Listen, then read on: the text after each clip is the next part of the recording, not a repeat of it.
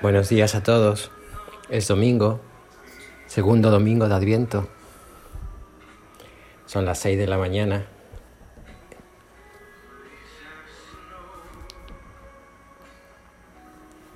Crisis.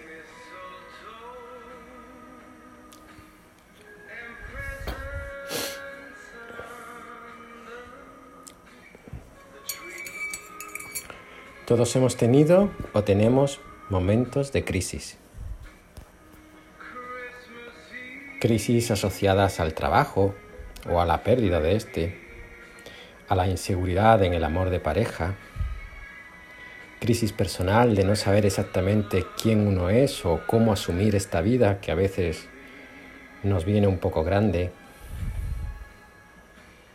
crisis por alguna herida mal cerrada o sencillamente porque no ha cerrado o ha cerrado, pero deja callo. Una crisis es sinónimo de desierto, de abandono, de inestabilidad y desasosiego. De tantas cosas negativas que quizás no reparemos en algo. Quizás esa crisis sea un estado o momento oportuno para definir, para clarificar, para descargar, para visualizar, para allanar, con dolor, sí, con lágrimas, puede,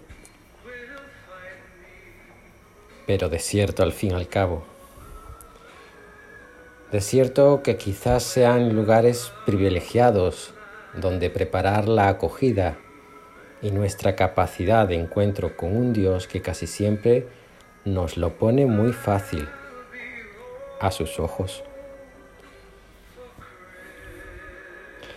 ¿Qué desiertos habitan en tu vida? ¿Te atreverías a adentrarte en ellos?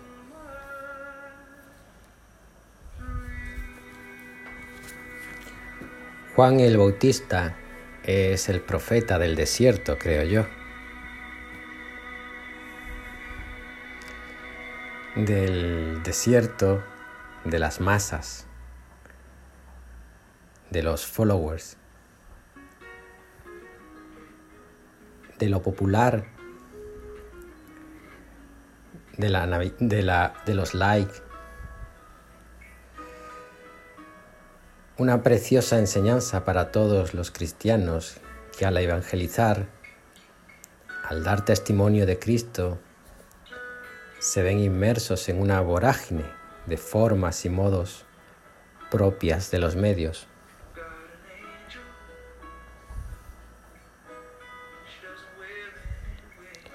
Todos somos culpables en plasmar más de nosotros que de Cristo en ese camino hermoso de dar testimonio.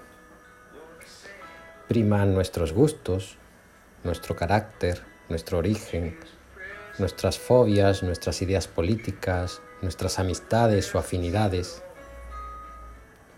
llegando incluso a adaptar el testimonio a los acontecimientos y a las personas que nos son afines, que nos gustan, ¿verdad? Juan es un profeta del desierto, de la verdad en la nada, la que se sustenta por sí misma, la que no necesita del compadreo de otras ideas, la verdad en la nada. En tu desierto ¿Eres fiel a la verdad? ¿O lleno de angustia y miedo conviertes tu desierto en un vivero de plástico, ocultando la verdad?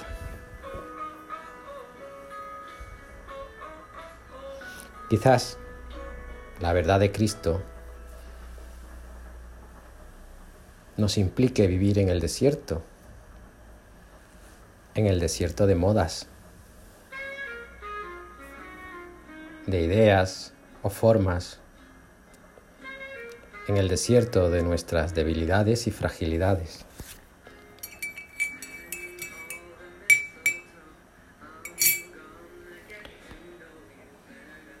¿Nos vemos capaces de esa fidelidad a Él?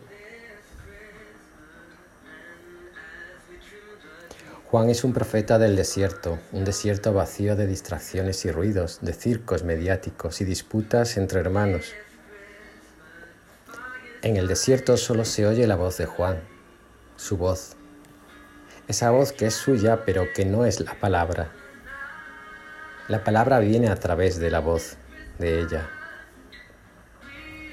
¿Cuántos testimonios de cristianos de voz clara y alta se hacen palabra? ¿Cuántos se crecen los pastores pronunciando el nombre de Dios, desvirtuando la palabra con la soberbia de la voz?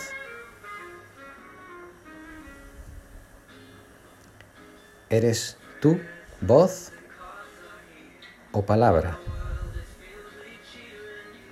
Cuando alguien escucha tu voz, ¿escucha a Cristo o te escucha a ti? La verdad, dicha con voz humilde, suena nítida, de una belleza extrema en formas y fondos, sin ambajes, pero con una delicadeza sublime, una delicadeza que abraza y acoge, conforta y alienta en la esperanza.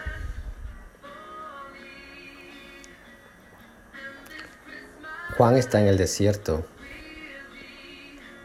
y el desierto solo es una etapa de la vida de cada uno, del pueblo.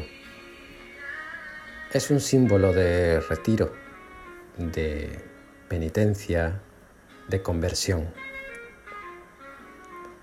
El desierto es lo que está antes de la tierra prometida y así hay que interpretarlo es el lugar idóneo para anhelar y desear algo nuevo y radical.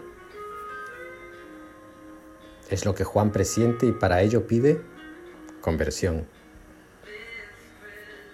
Conversión es romper con el pasado, con ese pasado que nos lleva a un desierto que ya conocemos.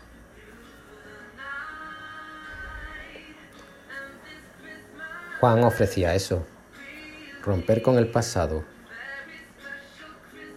bautizar con agua, como se bautizó el pueblo de Israel al cruzar el Mar Rojo. La esperanza de Juan se ve completada en Jesús. Jesús a través del Espíritu no solo asume lo que Juan propone, conversión, sino que además nos dota de un espíritu nuevo, de una vida nueva. Esta es la buena noticia que hoy se proclama. Que el desierto necesario no es perenne, que la conversión no solo se reviste de rotura con ese pasado que oprime, sino que luce nueva gracias al nuevo espíritu, a una nueva vida en Cristo Jesús. Esta realidad, el Evangelio, no atisbaba conocerla Juan. Aún así nos dejó las pautas, la esencia del camino que cada uno debe de recorrer para vislumbrar esa verdad. Despojarse, entrar en el desierto, escuchar en él la palabra. ¿Preparado este camino? Jesús se nos muestra como agua viva que nos hace renacer en una nueva esperanza, la del reino de Dios, que comienza aquí y ahora. Ánimo, os quiero mucho.